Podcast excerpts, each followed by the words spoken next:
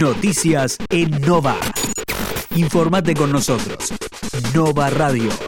Las 10 noticias más importantes a esta hora. La primera. Otro récord de casos. 39.652 personas fueron reportadas con coronavirus en las últimas 24 horas.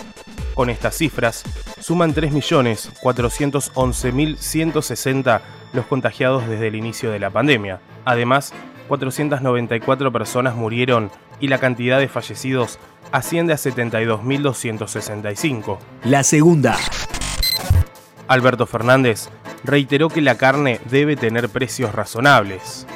Así lo expresó durante una charla que mantuvo por radio con el expresidente de Uruguay, José Pepe Mujica, a quien saludó además por su cumpleaños número 86. La tercera. Organizaciones sociales harán un verdurazo para protestar contra el paro ganadero. La manifestación tiene el objetivo de visibilizar las demandas de las organizaciones del campo y finalizará con la realización de una olla popular y un verdurazo. La cuarta. Tras reunirse con gobernadores, el gobierno prepara las nuevas medidas a tomar.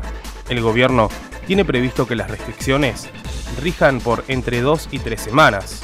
La reunión se llevó a cabo en una etapa de la pandemia que es considerada como la de mayor gravedad por epidemiólogos y científicos que asesoran al Ejecutivo Nacional. La quinta. La jueza Servini declaró rebelde a Rodríguez Simón y pide su captura nacional e internacional.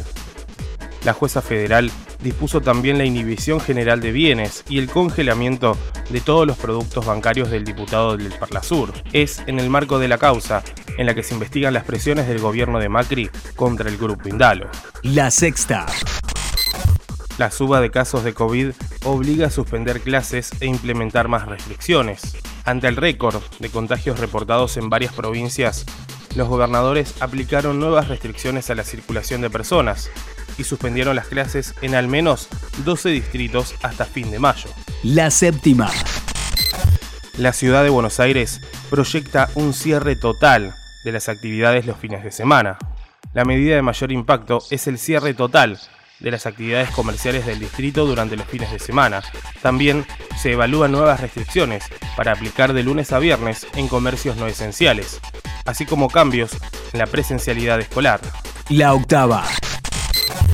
Una mujer murió de rabia en la provincia de Buenos Aires. No ocurría desde 1981. Sus familiares relataron que la víctima fue mordida por un felino no doméstico a principios de marzo y no consultó al médico hasta mediados de abril. El Ministerio de Salud de la provincia de Buenos Aires sostuvo que luego del análisis post-mortem de los tejidos de una persona con domicilio en Coronel Suárez, se determinó que la causa del deceso fue rabia humana. La novena. Francia. Masiva protesta policial en París para exigir penas más duras contra quienes atenden contra ellos. Estados Unidos. Nueva York comienza su reapertura tras haber sido epicentro del COVID hace más de un año. Alivio en Francia. Reabren restaurantes, bares, cines, teatros y museos. Tras seis meses, se flexibilizan algunas restricciones, aunque se mantendrá el toque de queda nocturno. Ofrecerán mesas en las terrazas de los restaurantes, con la condición de que en ninguna de ellas haya más de seis comensales. La décima. Llegan las lluvias. Las próximas tres jornadas estarán inestables y húmedas. Este jueves se presenta en la región con neblinas matinales, cielo mayormente nublado a nublado, vientos del sector este y una temperatura que tendrá una mínima de 11 grados y una máxima de 18.